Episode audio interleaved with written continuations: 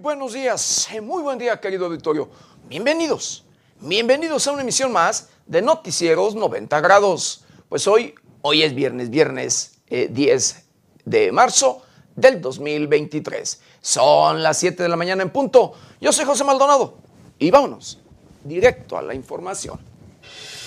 Hoy, en Noticieros 90 grados, Tribunal Federal ordena la restitución de Edmundo Jacobo Molina, secretario general del INE. Publican resultados del examen aplicado a aspirantes para ser consejeros del INE. La unidad de inteligencia financiera revela vínculos del PAN con empresas de García Luna y salpican a Osorio Chong. Encuentran cinco hombres amarrados en Matamoros, piden disculpas por el secuestro de los estadounidenses.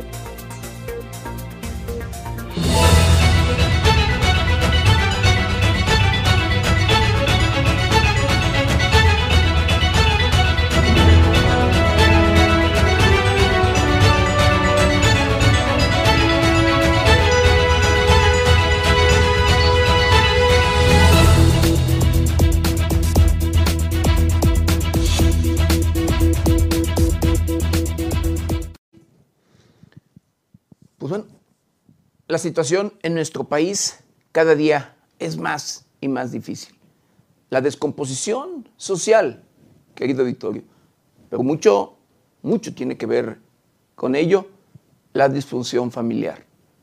De verdad, desde el seno familiar, que es donde luego hacen falta el, ¿sí? los principios, valores, la educación, cultura y muchas cosas. No quiero, y con esto eh, decir que todas, todas las familias pues tengan este, este problema, pero de verdad, el problema que se ve en nuestro país tiene que ver mucho, de verdad, con la falta de valores, la falta de principios, y que esto se inculca desde el seno familiar. Y claro, por supuesto, otros factores, pues uno de ellos es luego la necesidad. Luego, por supuesto, la falta de un empleo para comer, para llevar el pan de cada día al hogar. Cada día vemos que se incrementan más, de verdad, los hechos delictivos en todo el país. Esto, por un lado, por supuesto, porque los grupos delincuenciales quieren más, tienen, valga el control de gran parte del país, algunos, pero entre más tienen, más quieren. Y van y buscan, reclutan, por supuesto, luego a quienes necesitan, a quienes luego sí, necesitan a veces de poder por la falta, como le vuelvo a repetir, de principios, de valores, demás. Así como usted lo escucha. Hoy en día, hoy en día hay presencia de los diferentes grupos delincuenciales en toda la geografía nacional y que llevan a cabo, por supuesto, prácticas delictivas eh, como la extorsión, el secuestro, el despojo de su patrimonio, entre otros, entre otros delitos que se registran día a día. Eh, y como le vuelvo a repetir, en las filas de los propios grupos delincuenciales hay jóvenes jóvenes que por cualquier tema, problema o cualquier cosa, situación, a veces de necesidad de querer tener como el poder, caen en esos lugares. Así. Muchos, incluso son eh, centroamericanos, aquellos que buscan el sueño americano y que cuando transitan por las diferentes carreteras de otro lugar, de otro país que no es el suyo, y en este caso particular de México, son reclutados, son secuestrados y obligados en muchas de las ocasiones a formar parte de las filas del crimen. Y por supuesto, en muchas otras lo hacen de manera voluntaria por la necesidad. Y sí, vemos y sabemos de grupos criminales que en sus filas tienen agentes, personas de otras nacionalidades. Este, estos temas de inseguridad que no paran y que cada día siguen aumentando o creciendo las estadísticas en todos los sentidos en, en México. Un tema que como lo he dicho y desde mi muy personal punto de vista lo sigo sosteniendo, querido Vittorio, tiene que ver con el tema de la corrupción. Por supuesto, políticos, autoridades y funcionarios que no aplican la ley y que por esa ambición de querer tener riqueza y tener dinero fácil, llegan a hacerse aliados, por supuesto, de los propios grupos delincuenciales que tienen el control en su plaza, su municipio o su estado. Así como usted lo escucha. Triste y lamentablemente, pero esto es una realidad. Y conocemos, sabemos de políticos y funcionarios que luego son de partidos políticos de los diferentes, de los diferentes colores, de los diferentes colores. Unos que se, que se dan luego golpes de pecho porque dicen ser del bien común. Sí, así como usted lo escucha, que se dicen ser defensores de los derechos humanos en todos los sentidos y por supuesto de los derechos fundamentales del el ser humano.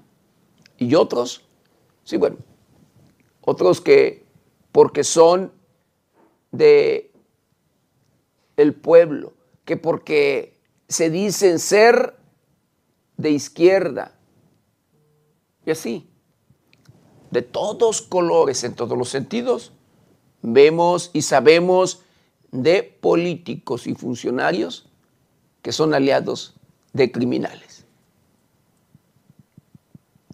Y así, así como es como forman, como hacen cómo laceran, cómo dañan a la economía de nuestro país y por supuesto a las familias, a las familias de bien, a las familias honestas, honradas y que se dedican a reactivar la economía de México.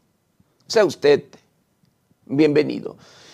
Y bueno, el día de ayer, tal y como le había eh, prometido, como lo, como lo había prometido el presidente de la República, Andrés Manuel López Obrador, eh, realizó la mañanera desde el búnker de García Luna. La construcción de este inmueble fue evaluada en 3.346 millones de pesos y su inauguración tuvo lugar el 24 de noviembre del 2009. Fue presentado como el Centro de Inteligencia de la Policía Federal.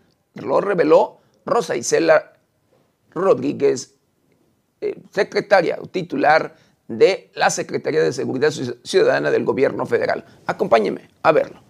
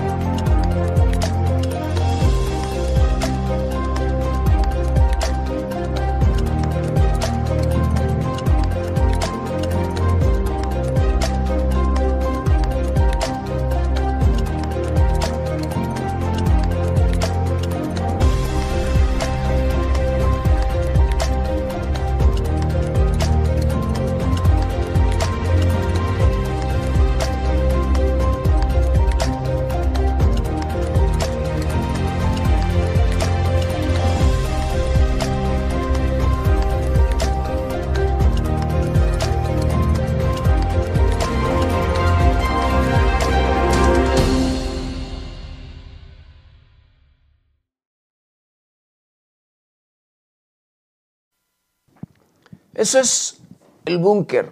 Eso es precisamente lo que, pues bueno, el presidente de la República había prometido el día de ayer de, eh, pues, desde allí, realizar o llevar a cabo su mañanera.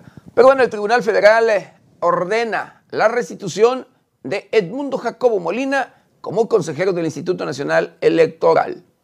Un tribunal federal ordenó la restitución de Edmundo Jacobo Molina, secretario ejecutivo del INE, quien fue electo para el periodo 2020-2026, pero destituido por la entrada en vigor de la segunda parte de la reforma electoral. El noveno tribunal colegiado en materia administrativa de la Ciudad de México le otorgó una suspensión contra la destitución del cargo. Entre la razón que los magistrados expresaron para conceder la medida cautelar al funcionario es que no existe ningún motivo para cesarlo, pues él fue electo para el periodo 2020-2026. La magistrada Carolina Isabel Alcalá Valenzuela propuso otorgar la suspensión a Edmundo Jacobo, pues no existe una razón. Con información de la redacción para 90 grados, Jade Hernández.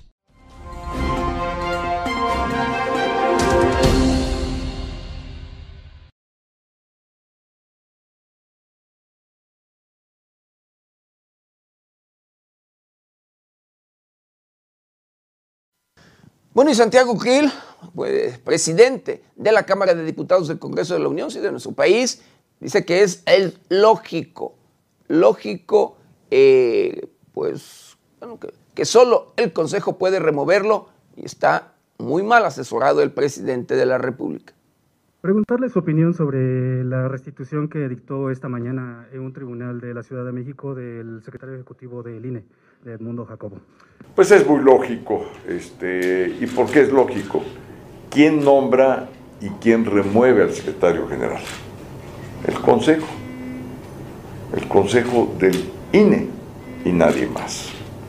Por lo tanto, eh, a mí no me sorprende la resolución del juez eh, quizá le sorprenda al presidente de la República, que estoy seguro no está recibiendo una buena asesoría, menos una buena asesoría constitucional.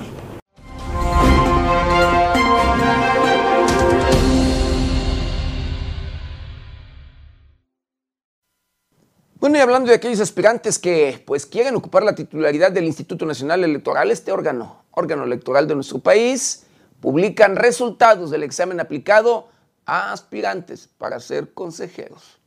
El Comité Técnico de Evaluación del Proceso de Elecciones de Aspirantes al Consejo General del Instituto Nacional Electoral publicó los resultados del examen de conocimientos efectuado el día martes a los aspirantes a ser consejeros de la institución electoral. Los resultados fueron publicados por el Comité Técnico de Evaluación del INE a través de su cuenta de Twitter, donde mostraron el puntaje que cada uno de los aspirantes consiguió en la prueba escrita. En ese sentido, Jaime Castañeda y Armando Ocampo fueron los hombres con mayor puntaje obtenido con 79 aciertos y 78 respectivamente, mientras del género femenino las mujeres con mayor calificación fueron Berta Alcalde y Maday Merino, ambas con 74 aciertos. Dentro de la extensa lista, los hombres con mayor puntaje después de los antes mencionados fueron César Ramos, Ramsés Ruiz y Bernardo Valle con 77 aciertos, Federico Ushim con 76, Francisco Aparicio, Roberto Caldiel y Pedro Constantino con 74 mientras que con las mujeres, después de las mencionadas, las que obtuvieron mayor puntuación fueron Celandia Borges, Susana Mercado y Teresa Reyes con 73 puntos, y Lulisca Bautista con 72, Guadalupe Gutiérrez y Marta Tello con 71, Arlet Espino y Palmira Tapia con 70. Con información de la redacción para 90 grados, Jade Hernández.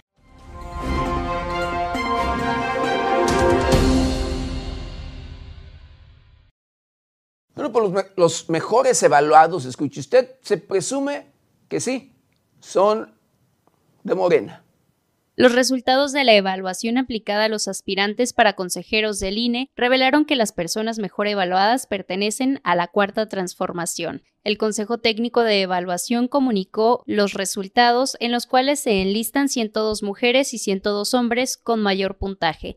Cabe destacar que los dos aspirantes con mejor evaluación son de la militancia del Movimiento Regeneración Nacional, Morena, Hubo un empate entre los dos mejores evaluados con 79 aciertos. Ellos son Berta María Alcalde y Maday Merino. Los dos han sido funcionarios de instancias públicas recientemente. Los dos hombres con mayor acierto son Jaime Miguel Castañeda y Armando Ocampo, también cercanos a la 4T. En dicho contexto, es necesario precisar que la jefa de gobierno capitalino destacó que no se aceptaría a servidores públicos con cuestiones poco éticas.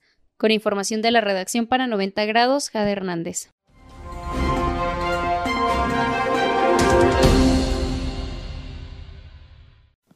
Y bueno, el Tribunal Electoral del Poder Judicial de la Federación desecha 250 demandas contra el Plan B de la reforma electoral. La mayoría fueron presentadas por ciudadanos.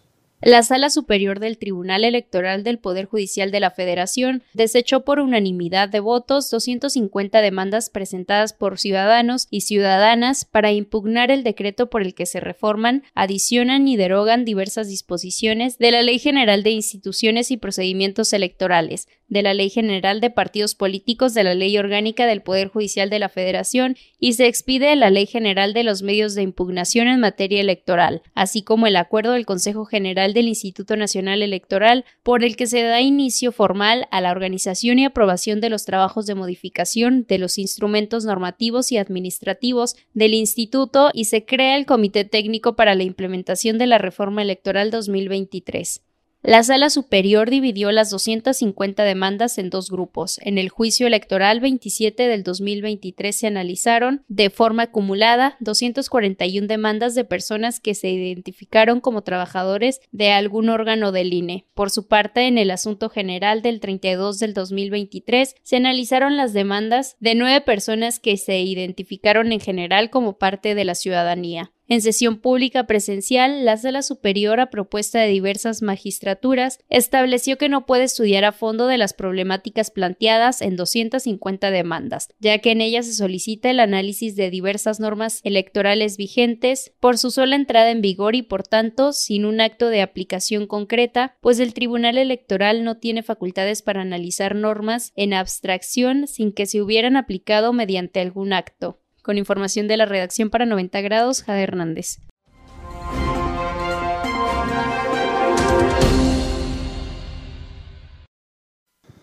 Bueno, el presidente de la República, Andrés Manuel López Obrador, celebra el diálogo entre el gobierno de México y organizaciones de países exportadores de petróleo.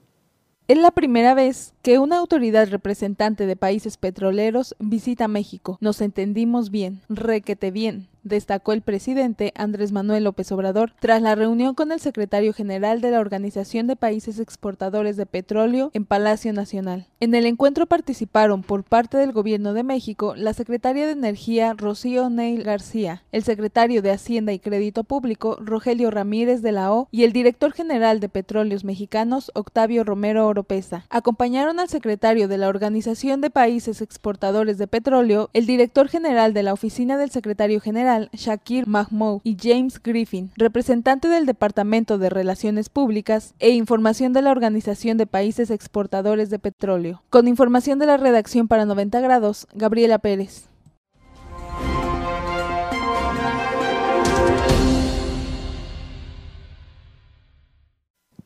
Y bueno, hablando de este proyecto, de esta inversión o mega inversión que se va a hacer en nuestro país o que ya se está haciendo en México y en particular en el estado de Nuevo León, ¿sí? la llegada de Tesla, el presidente de la República, Andrés Manuel López Obrador, tuvo una reunión con directivos de esta empresa para dar seguimiento a proyectos. El presidente Andrés Manuel López Obrador recibió en Palacio Nacional a directivos y técnicos de Tesla, empresa especializada en autos eléctricos, tras el reciente anuncio de inversión en el norte del país. Avanzamos en el proyecto de la planta automotriz de Nuevo León y entre otros, vamos bien, destacó el mandatario en sus redes sociales. Por parte del gobierno de México acompañaron la secretaria de Economía Raquel Buenrostro Sánchez, los secretarios de Hacienda y Crédito Público Rogelio Ramírez de la O y de Relaciones Exteriores Marcelo Marcelo Ebrard Casaubón, el director general de la Comisión Nacional del Agua, Germán Martínez Antoyo, y la subsecretaria para Asuntos Multilaterales y Derechos Humanos, Marta Delgado Peralta. La comitiva de Tesla estuvo integrada por el director de Políticas Públicas y Negocios de Desarrollo, Rohan Patel, el director de Mercado en México, Eugenio Grandio, el director de Ingeniería, Logan Grant, y el integrante del personal de Ingeniería Eléctrica, Amir Beramand. Con la información de la redacción, para 90 grados, Sergio Reinel.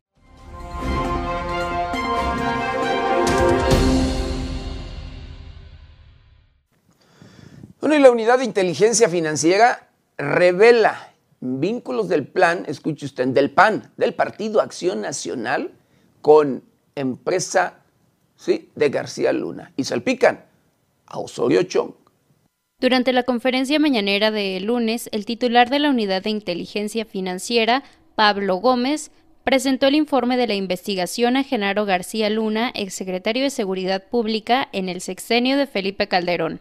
El titular de la Unidad de Inteligencia Financiera explicó que desde el año 2006 al 2012, dos entidades del gobierno federal suscribieron 10 contratos con empresas involucradas con Genaro García Luna, por un monto total de 316 millones 675 mil 995 dólares. Entre estas señalan a System LTD y Nunback Inc.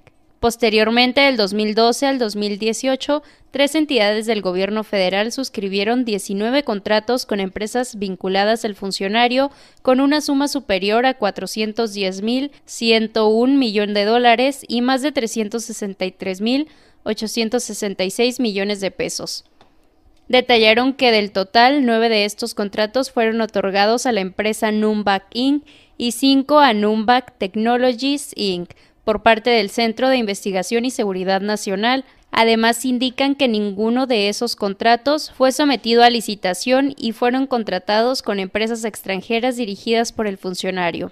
Reveló que el Partido Acción Nacional realizó una transferencia vía sistema de pagos electrónicos interbancarios a la empresa Glax Security Technology Risk Management SC, que está constituida en México y pertenece a la familia del exsecretario de Seguridad Pública por un monto de 1.160.000 pesos el día 24 de abril del año 2015. Con información de la redacción para 90 grados, Jade Hernández.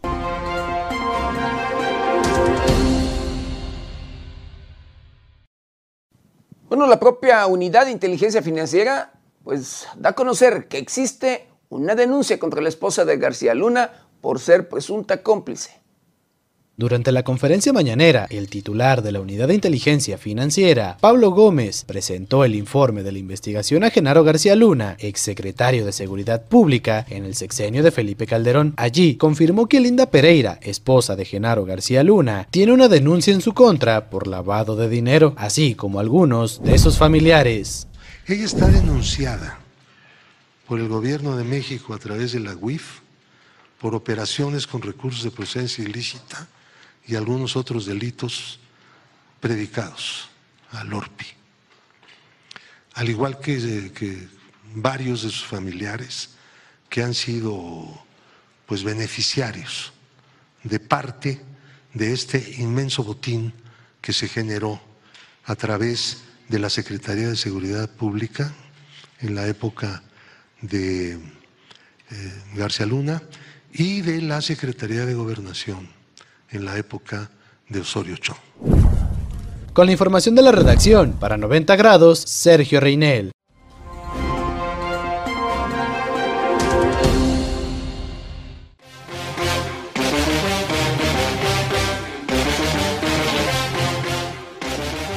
Hospitalizan a Mitch McConnell tras sufrir caída en hotel. Unión Europea espera firmar con México nuevo acuerdo global en cumbre a final de año. Narcotraficante mexicano se declara culpable en Nueva York. Presidente de Chile no convence en su primer año, que termina con duro golpe legislativo. Estados Unidos advierte que oligarcas rusos utilizan a familiares para evadir sanciones. López Obrador arremete contra presidenta de Perú por condecorar al escritor Vargas Llosa. Estados Unidos evita el tráfico de un bebé en la frontera de California con México.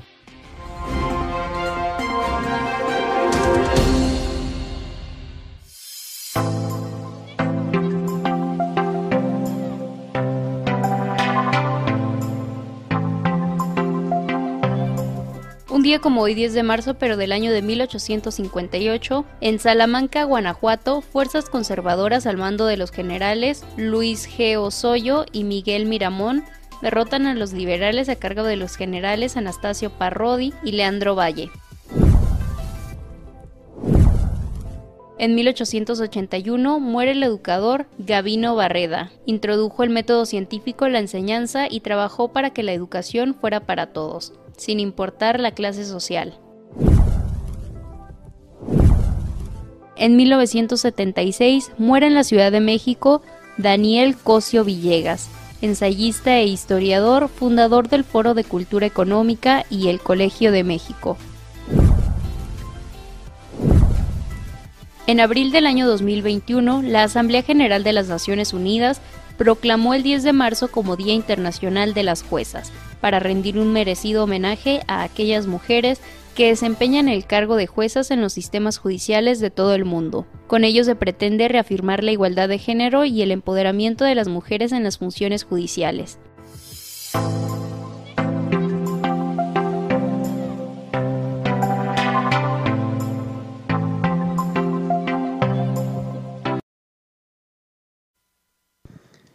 Bueno, y hablando del tema del secuestro de estas personas estadounidenses que se registró en el estado de Tamaulipas y en particular en Matamoros, bueno, este tema sigue dando de qué hablar.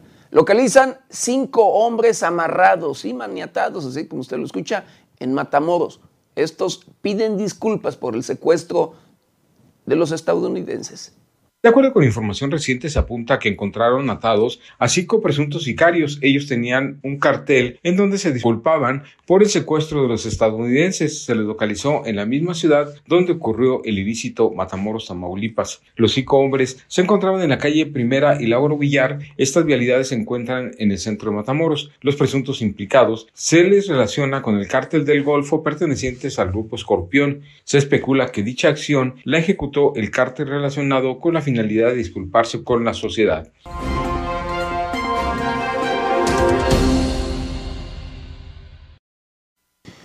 Y bueno, eh, pues bueno, el embajador, bueno, no embajador, pero en ese sentido, por las amenazas del, congresista que usted le hemos escuchado, congresista republicano de los Estados Unidos, Dan, perdón, dice el presidente que si Estados Unidos no cambia sus formas, pues bueno, comenzará una campaña en contra de los republicanos en los Estados Unidos. Y citó, sí, allí uh, algunos de ellos, el que no quiere a la patria, dice, no quiere a la madre.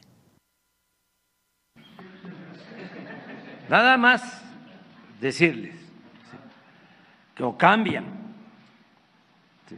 su trato hacia México o desde hoy comenzamos con una campaña informativa en Estados Unidos para que todos los mexicanos, nuestros paisanos, sepan de esta alevosía, de esta agresión de los republicanos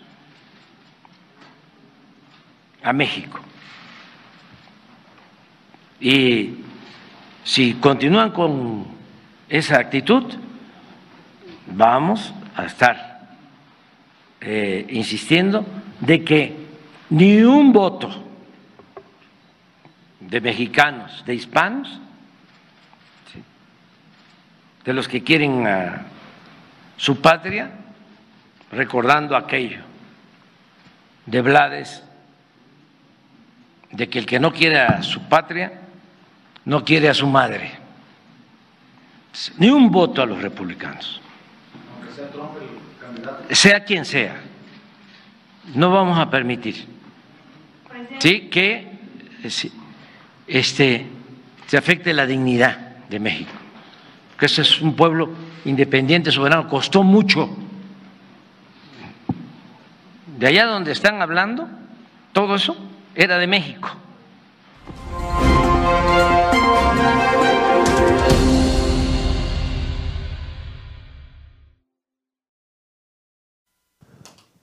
Bueno, el presidente de la República dice que por donde se vea, esto sería una invasión y podríamos pedir sanciones y acudir a la Organización de Naciones Unidas.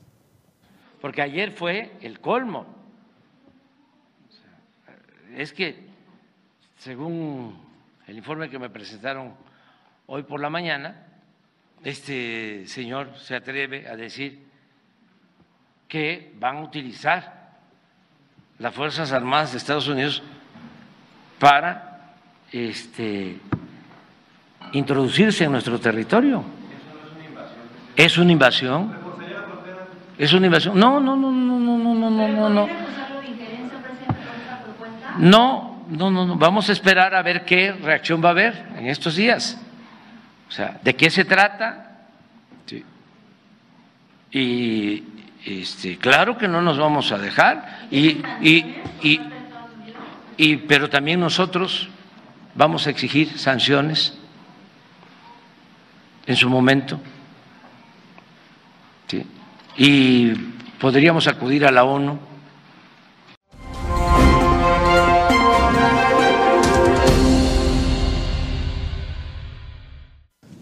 Bueno, el secretario de Relaciones Exteriores, Marcelo Ebrard, refrenda su apoyo al presidente de la República tras iniciativas por senadores republicanos.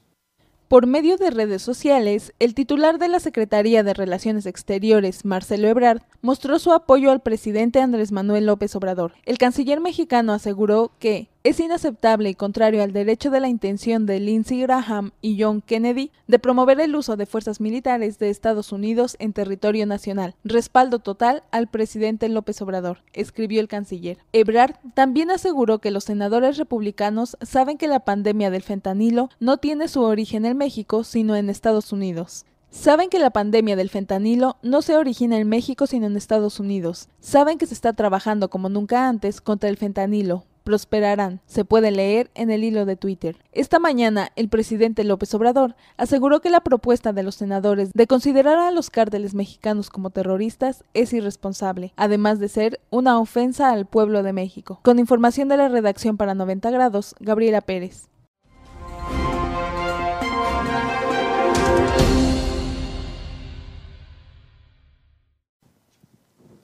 Bueno, por su parte, la, vocera de la Casa Blanca niega eh, designar a cárteles mexicanos como terroristas. El gobierno de Estados Unidos descartó catalogar a los cárteles mexicanos como organizaciones terroristas. Así lo señalan las últimas declaraciones de la Casa Blanca. La vocera de la Casa Blanca, Karine Jean-Pierre, informó que no se llevará a cabo dicha designación y tampoco dará libertades a Estados Unidos para combatirlos. También indicó que actualmente existen medidas empleadas por otras instancias de su país para penar a ciudadanos dentro del ámbito de organizaciones ilícitas. No creo que esa medida nos diera facultades adicionales, aseguró la vocera ante la prensa. Cabe recordar que los legisladores republicanos habían introducido la designación en cuestión con más vehemencia tras el secuestro de los cuatro estadounidenses. En dicho delito, un cártel mexicano estuvo implicado. Con la información de la redacción, para 90 grados, Sergio Reinel.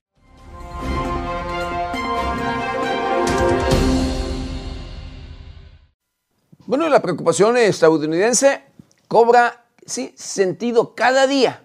Se incrementan, eh, pues valga, los decesos de menores de 5 años por consumo de opioides.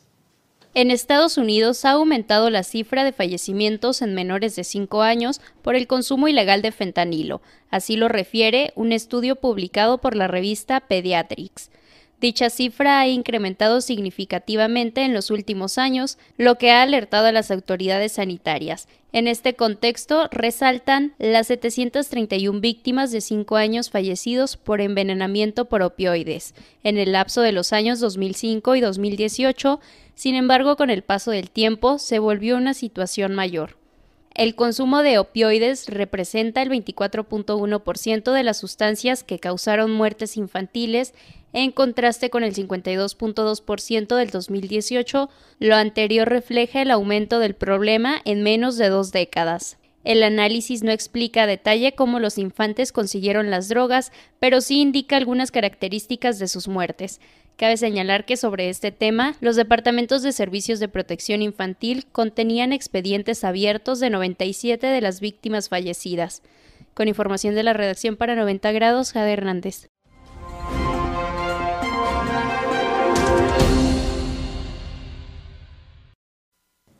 Bueno, y en el escándalo, secuestro y asesinato de los estadounidenses, eh, bueno, eh, el, esta, híjole, este, híjole, está Areli, Areli Pablo, la mexicana, que murió tras ataques en Matamoros. El enfrentamiento registrado el pasado 3 de marzo en Matamoros, Tamaulipas, dejó una víctima de la que hasta el momento no se ha hablado. Areli Pablo, mexicana de 33 años de edad, quien falleció a causa de una bala perdida. No fue sino hasta que el gobierno de Tamaulipas realizó una conferencia de prensa que confirmó el deceso de la mujer. Incluso el gobernador Américo Villarreal agregó que la muerte de Areli se consideró como un evento adicional. Esto debido a que ocurrió a casi una cuadra y media de distancia de donde se estaban dando los hechos. El nombre de la víctima era Areli Pablo Servando. Era egresada de la carrera técnica de informática por el Colegio Nacional de Educación Profesional Técnica CONALEP. Como información compartida por algunos medios, se presume que Areli se dirigía a su trabajo cuando ocurrieron los hechos. Luego de lo ocurrido, la queja de sus amigos, conocidos y familiares no se hicieron esperar ya que señalan a las autoridades por ignorar el homicidio de la joven.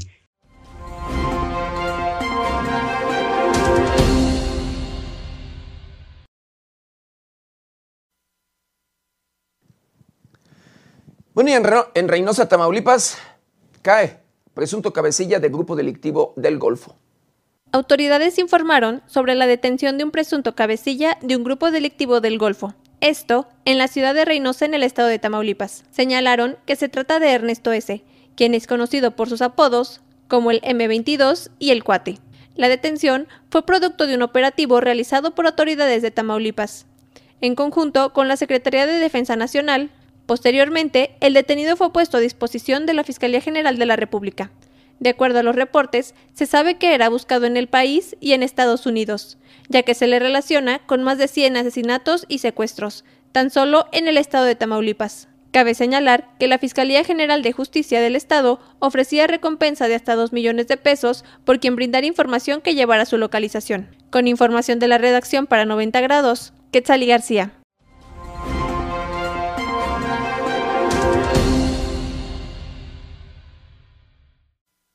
La Fiscalía General de la República obtiene 22 órdenes de aprehensión contra personas implicadas en el desfalco de, 840 millones de pesos.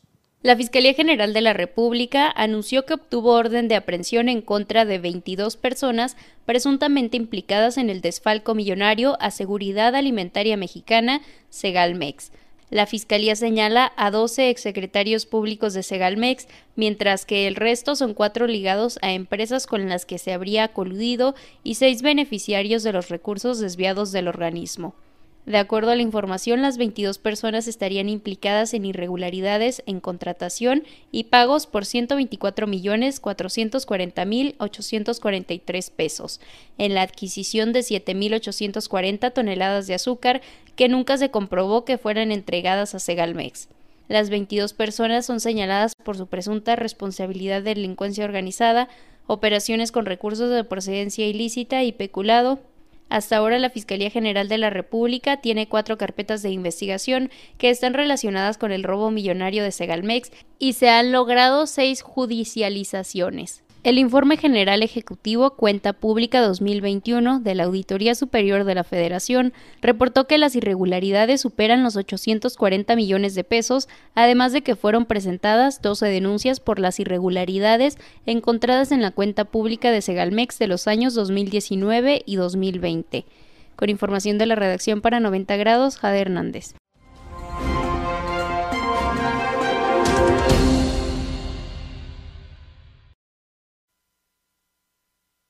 Secretaría de, la, Secretaría de Marina indemnizar con 3.7 millones de pesos a mujer torturada.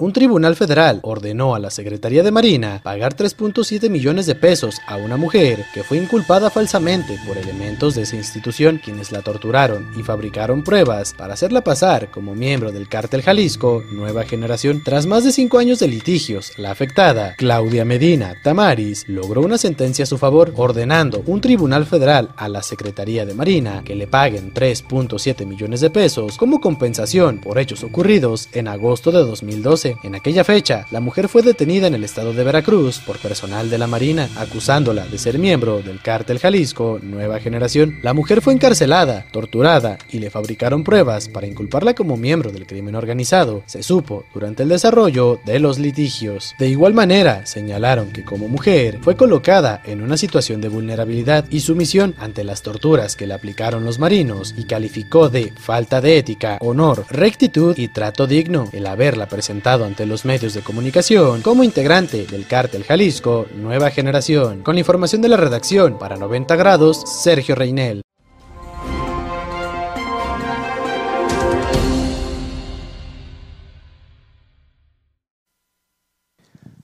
Bueno, y ahora vamos a deportes con nuestra querida compañera Natalia Payares. Comenzamos con las noticias en los deportes. Messi y Mbappé quedan fuera de la Champions.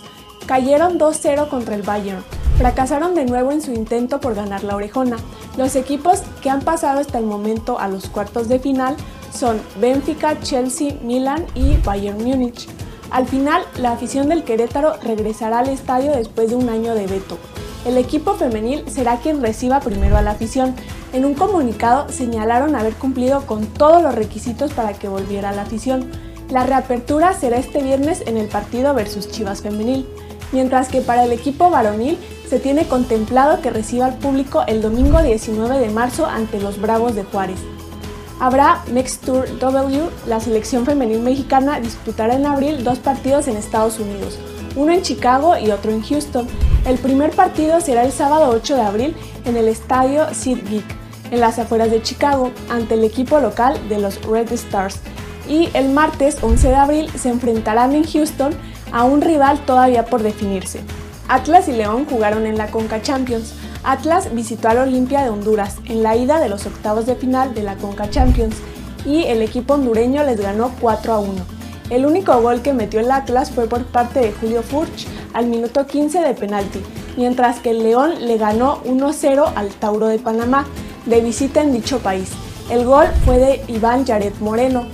Aquí están las fechas en las que México jugará el Clásico Mundial de Béisbol. México se encuentra en el grupo C y se enfrentará a Estados Unidos, Canadá, Gran Bretaña y Colombia. El capitán es Julio Urias y buscarán superar la mejor actuación del 2006, cuando quedaron en el sexto lugar. El equipo nacional debutará este sábado y todos sus encuentros se transmitirán a través de la señal de imagen televisión. El sábado jugarán versus Colombia a las 13 horas con 38 minutos tiempo del centro de México. México versus Estados Unidos el domingo 12 de marzo, México versus Gran Bretaña el martes 14 de marzo y México versus Canadá el miércoles 15 de marzo. Hasta aquí la información en los deportes.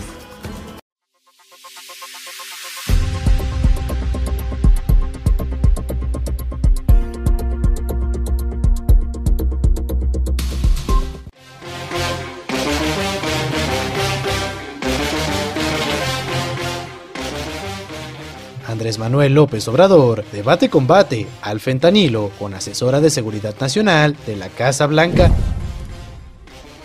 Instituto Nacional Electoral presenta segunda controversia constitucional contra Plan B electoral. Vinculan a proceso a profesor por presunta violación de alumna en Coyoacán.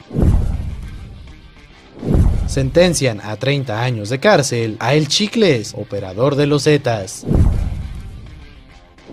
no prosperarán. Marcelo Ebrard muestra apoyo a López Obrador ante iniciativa republicana sobre cárteles mexicanos.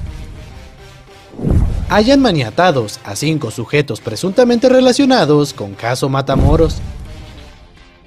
Cae en Reynosa el M22, presunto cabecilla del cártel del Golfo.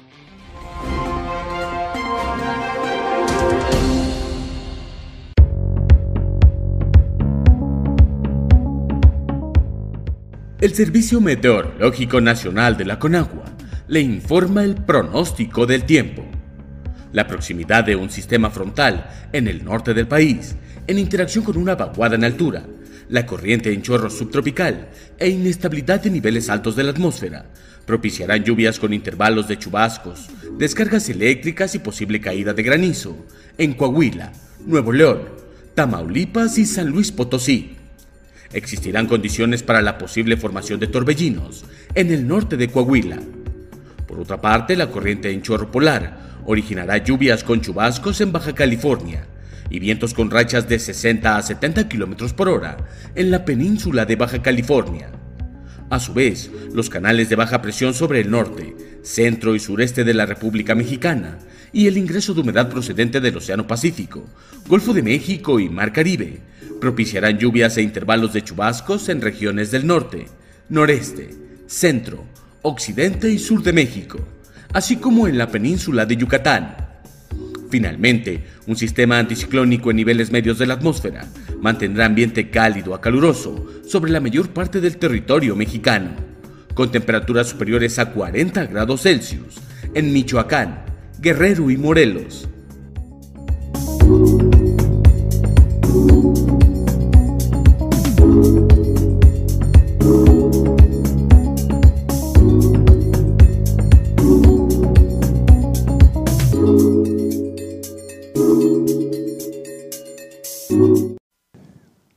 Agentes de la patrulla fronteriza en California evitan tráfico de un bebé en la frontera de los Estados Unidos con México. La patrulla fronteriza de California evitó un presunto tráfico de niños al momento de detener a un conductor, el cual transportaba un bebé. El sujeto aseguró no saber nada de la identidad del pequeño ni hacia dónde lo llevaba. La Oficina de Aduanas y Protección Fronteriza explicó en un comunicado que los agentes asignados al punto de control de la patrulla fronteriza de San Clemente encontraron al bebé cuando realizaban un operativo de rutina. El presunto implicado llegó al punto de inspección durante la madrugada. Se le revisó por segunda ocasión y no pudo presentar documento alguno del bebé. El varón comentó que recogió al infante en Otay Mesa, California, ciudad fronteriza entre California y México. Este caso fue referido a la Oficina de Investigaciones de Seguridad Nacional. Con la información de la redacción, para 90 grados, Sergio Reinel.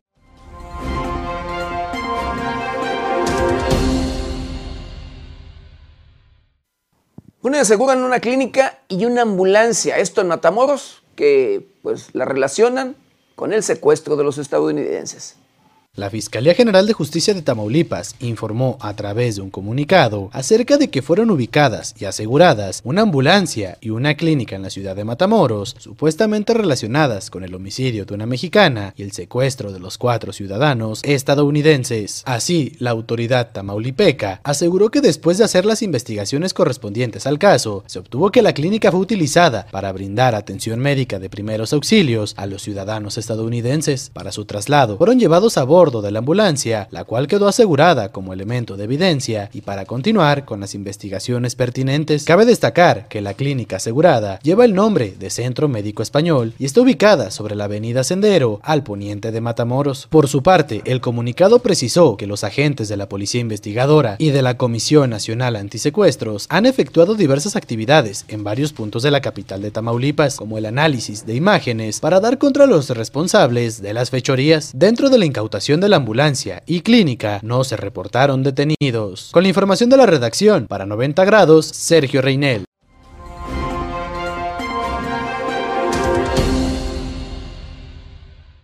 Bueno, y una joven ¿sí? fallece eh, pues luego de ser atacada por abejas. Una joven de 23 años de edad falleció dentro de su domicilio, esto tras el ataque de unas abejas al momento de encontrarse en el patio de su casa, ubicada en la ciudad de Cancún. Según las primeras indagatorias, indican que este ataque se registró a las 19 horas. Después de lo referido, la joven se acostó y cuando fue llamada para cenar, vieron que había fallecido. Las autoridades estiman que el deceso ocurrió debido a la reacción alérgica de la picadura. El cuerpo fue trasladado a la morgue para los análisis correspondientes. Los familiares quedaron sorpresivos por lo ocurrido, pues no pensaron que fuera alérgica a esos insectos. Con la información de la redacción, para 90 grados, Sergio Reinel.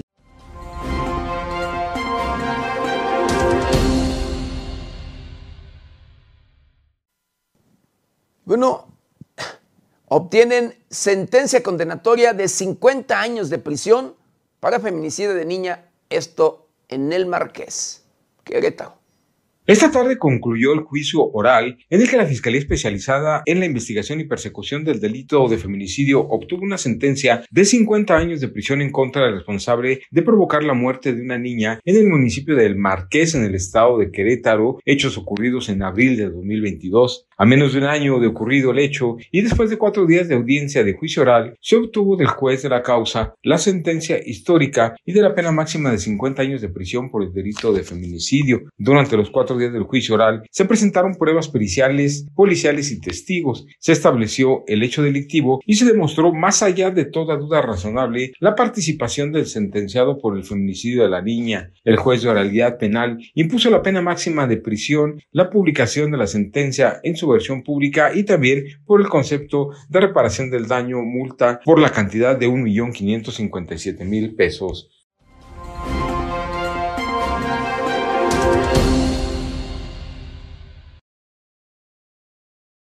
Bueno, en el estado de Guerrero rescatan a tres personas secuestradas y recuperan vehículos robados.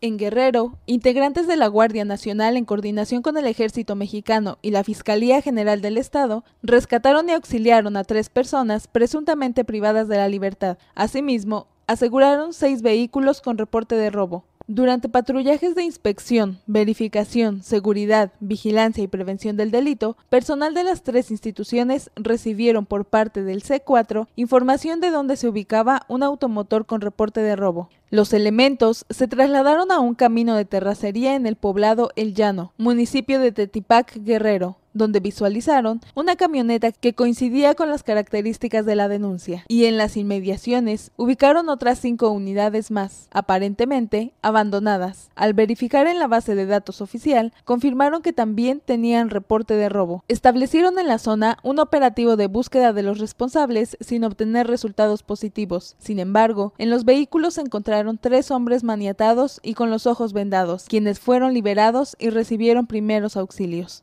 Al entrevistar a las víctimas, manifestaron haber sido privadas de la libertad días antes por personas armadas. Del hallazgo se dio parte a la agencia del Ministerio Público en Tasco de Alarcón Guerrero, donde las víctimas fueron puestas bajo protección. En tanto, los seis vehículos quedaron a disposición para continuar las investigaciones correspondientes. Con información de la redacción para 90 grados, Gabriela Pérez.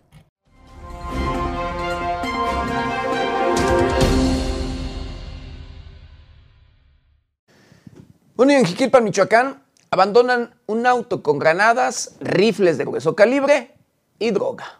Al interior de un vehículo con reporte de robo, fueron localizados explosivos, armas de fuego y drogas en las calles de la ciudad de Jiquilpan. Fueron elementos del ejército mexicano quienes se constituyeron en las esquinas que forman las calles de Adolfo López Mateos con Alberto Valderas del municipio de Jiquilpan, donde localizaron un vehículo con reporte de robo. Una revisión al interior de la unidad permitió el aseguramiento de una granada de fragmentación, dos armas de fuego tipo fusil R-15 con sus respectivos cargadores y cartuchos, así como un arma de fuego tipo fusil AK-47 de los conocidos como cuerno de chivo, un arma de fuego tipo escuadra calibre 9 milímetros con un cargador y cartuchos útiles. También se incautaron sustancias de procedencias ilícitas en 40 envoltorios de plástico y metanfetaminas, también conocidas como cristal ice o hielo, distribuidas en 40 bolsas de plástico. El auto, explosivos, armas y drogas fueron asegurados y puestos a disposición del Ministerio Público Federal en Zamora, quien solicitará las investigaciones y dictámenes correspondientes. Con información de la redacción para 90 grados, Quetzali García.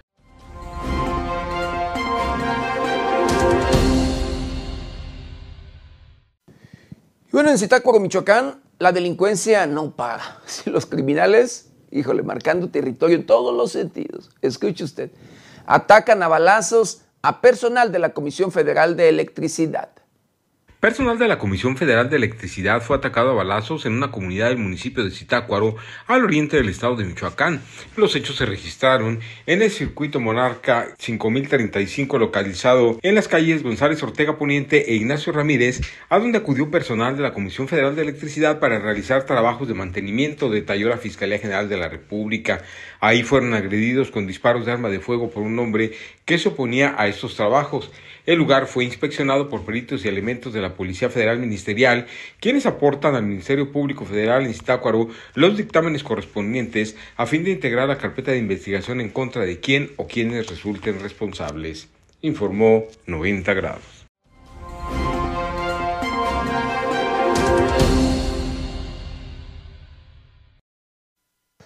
Y bueno, por si usted creía que nada más era de películas o era del pasado, querido auditorio, pues mire, todavía en la actualidad se registran los siguientes hechos. El siguiente juego, un hombre, ¿sí?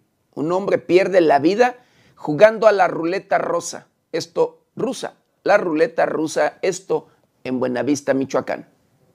Un hombre de 27 años de edad perdió la vida mientras jugaba a la ruleta rusa con un grupo de personas en el municipio de Buenavista. Los hechos se registraron cuando un grupo de jóvenes se encontraba reunido en un domicilio jugando a la ruleta rusa. El juego consiste en que un jugador coloque una o más balas dentro de un tambor de revólver, gire el cilindro, coloque el cañón en su sien y presione el gatillo. Durante el turno de uno de los participantes de 27 años de edad, el arma se accionó y él recibió un tiro en la cabeza. De inmediato se dio aviso a los números de emergencia, acudiendo una ambulancia que trasladó al herido a un hospital. Una vez en el nosocomio, el hombre falleció, desconociéndose hasta el momento su identidad. Con la información de la redacción, para 90 grados, Sergio Reinel.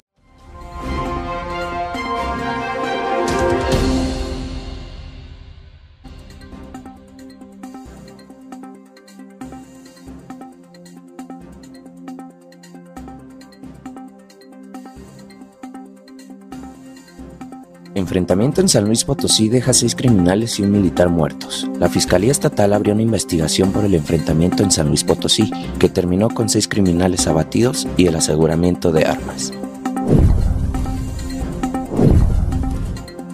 Morena propone que se retire a la Junta de Gobierno del UNAM la facultad de elegir al rector.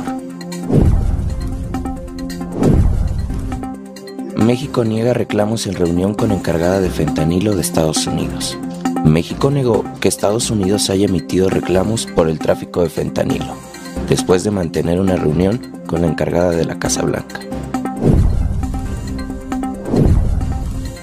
Diputados aprueban incremento a penas por ataques con ácido en caso de que las víctimas sean mujeres, personas con discapacidad o menores de edad. La pena aumentará llegando hasta 22.5 años de prisión. Juez gira órdenes de aprehensión contra 22 por desfalco a Segalmex. Los sujetos se les acusa de delincuencia organizada, operaciones con recursos de procedencia ilícita y peculado en agravio de Segalmex. ¿De qué justicia habla Andrés Manuel López Obrador? No hay ningún sentenciado por masacre en Bavispe. Brian Levarón. Brian Levarón reclamó al presidente López Obrador que no hay ningún sentenciado tras la masacre a miembros de su familia en noviembre de 2019. Cofepris autoriza comercialización de cannabis industrial y producción de aceite de cannabidiol. La autorización de la Cofepris ocurrió en atención a un mandato de la Suprema Corte de Justicia de la Nación.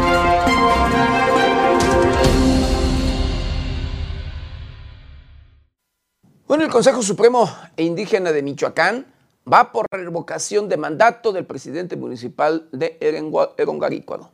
El Consejo Supremo Indígena de Michoacán hizo pública su intención de buscar la revocación de mandato del presidente municipal de Erongarícuaro, Juan Calderón Castillejo, luego de las múltiples agresiones a los derechos humanos de los pueblos originarios de la demarcación. En conferencia de prensa, Pavel Uliano Guzmán, vocero del Consejo Supremo Indígena de Michoacán, señaló que este proceso de revocación de mandato inició por petición de autoridades comunales de Carácuaro y Uricho estamos iniciando este proceso y lo primero que se ocupa es la recolección de firmas, es un requisito, es el 15% de la última votación, alrededor de 1.300 firmas es lo que se requiere para solicitar la revocación de mandato ante el Congreso del Estado. También se debe comprobar al legislativo estatal que se han transgredido los derechos colectivos, que se impusieron grupos de choque o se impulsaron, además de que se deben presentar pruebas de que la gobernabilidad del municipio no se está llevando de manera adecuada. Pavel Ulianov señaló que este proceso se puede realizar según lo que señala la Ley de Mecanismos de Participación Ciudadana. En próximos días acudirán a la cabecera municipal para buscar otras comunidades que puedan sumarse a la petición de revocación de mandato del presidente municipal, a quien han nombrado en Asamblea General de Autoridades Tradicionales como persona no grata para las comunidades originarias. Ahí vamos a exigir al gobierno federal y al gobierno del estado que garanticen las condiciones de seguridad para que se pueda llevar la consulta.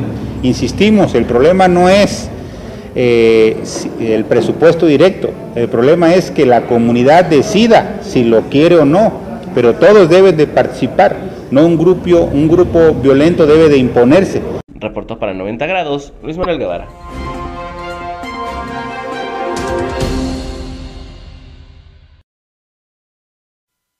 Bueno, y realizarán, sí, en Siracuaretiro, el pico de gallo más grande del mundo. Del 17 al 19 de marzo se llevará a cabo la Feria Tierra, Cultura y Tradición, durante la cual se realizará el pico de gallo más grande del mundo, informó Ixel Gaona Bedoya, presidenta municipal. Afluencia estamos esperando este año muchas más personas. Realmente eh, lo que fue el pico de gallo fue de... Fueron 2.800 toneladas y fue una afluencia de 5.000 personas para y se les alcanzó a dar a, todas ellas que pudieran degustar el pico de gallo. Ese es nuestra, eh, nuestro evento que atrae a más personas. Para el pico de gallo más grande del mundo serán 2.800 toneladas que se repartirán entre los asistentes. La presidenta municipal comentó que han decidido mantener un tope en el peso de esta ensalada de frutas, ya que así se garantiza su repartición entre todos los asistentes sin generar desperdicio de alimentos. Se da cita a una gran cantidad de, de personas del municipio y trabajadores del ayuntamiento se pela toda la fruta que consiste en jícama, naranja, cilantro, cebolla y chile. Se pica toda la fruta y se hay una receta para que salga con el mismo sabor todo. Se va pesando el jugo de naranja, la naranja ya partida, la jícama, el chile, la cebolla y se van pesando tinas de 50 kilos. Se revuelve, se prepara y se va vaciando una pila especial que ya hay ahí, donde ya cuando se cumple la cantidad que se estipuló que vamos a preparar, se hace la inauguración y se empieza a repartir. Como parte de las muestras culturales, habrá participaciones de distintos grupos regionales de canto y danza, así como los conciertos estelares de la Sonora Dinamita y los Terrícolas. Con información de Luis Manuel Guevara, para 90 grados, Antonio Chávez.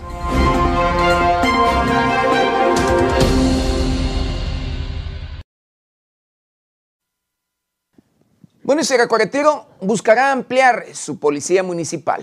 Itzel Gaona Bedoya, presidenta municipal de Siracuaretiro, informó que este año buscará ampliar el número de elementos con los que cuenta la policía municipal a través del Fondo para el Fortalecimiento de la Paz, Portapaz. Tenemos eh, aproximadamente 32 elementos de seguridad pública eh, en Fortapaz pues nos beneficiamos mucho el año pasado con equipo, con infraestructura, se construyó el nuevo centro de retención temporal. Entonces, eh, este año volvimos a entrar con un, eh, un millón y medio de pesos también. La presidenta municipal señaló que la demarcación está bien vigilada por cuerpos policíacos interinstitucionales y cuenta con una pronta respuesta. Tras un repliegue de un grupo delincuencial del municipio, Gaona Bedoya comentó que huyeron al ver la presencia del ejército mexicano y la Guardia Nacional. Iba una, iba una camioneta de fiscalía y en, una de las comunidades, entonces por ahí eh, vieron a unas personas que tenían armas. Estas personas que tenían armas se asustaron al ver a fiscalía, empezaron a huir y en esa huida estaban haciendo disparos hacia el aire. Reportó para 90 grados Luis Manuel Guevara.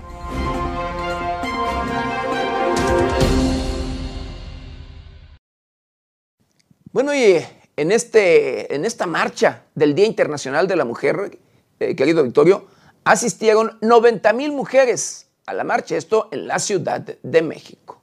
De acuerdo con información compartida a través de una tarjeta informativa, la Secretaría de Seguridad Ciudadana confirmó una asistencia de 90.000 participantes, quienes partieron de distintos puntos de Paseo de la Reforma y el Monumento a la Revolución, rumbo al Zócalo. A las manifestaciones del 8 de marzo, cada año se suman más mujeres, desde niñas, mujeres de la tercera edad, madres de mujeres desaparecidas y víctimas de feminicidio, entre otras. Cabe mencionar que durante esta manifestación, algunas de las asistentes treparon por las vallas, mismas que intentaron derribar, pero elementos de seguridad las derribaron. Incluso se denunció el uso de gas lacrimógeno por parte de policías. A este hecho, la Secretaría de Seguridad Ciudadana negó desde su cuenta de Twitter el uso de este gas contra las asistentes a la marcha. Según información compartida por diversos medios, en el lugar fueron atendidas 61 personas, 37 de ellas civiles y el resto mujeres policía. Con la información de la redacción, para 90 grados, Sergio Reinel.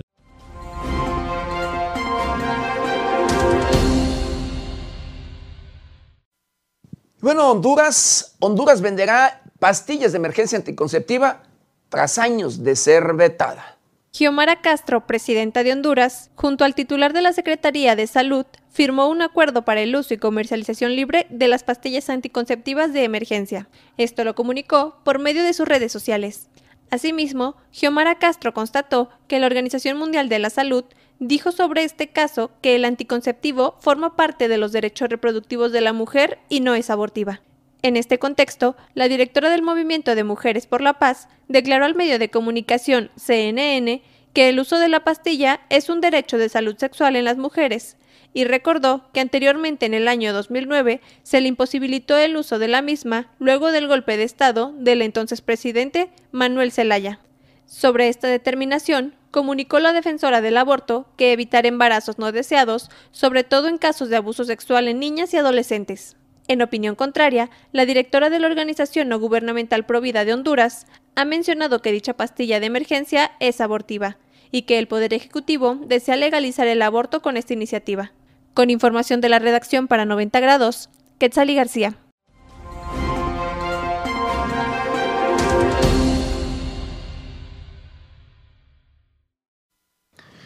Pues hemos llegado, hemos llegado al final de una emisión más de Noticieros 90 grados. No sin antes quiero agradecerle de verdad infinitamente el favor de su atención. Yo lo espero ya el lunes de 7 a 8 de la mañana a través de las diferentes plataformas de este, su medio de comunicación. Que tenga un excelente y exitoso fin de semana. Yo soy José Maldonado. ¿Está usted bien informado?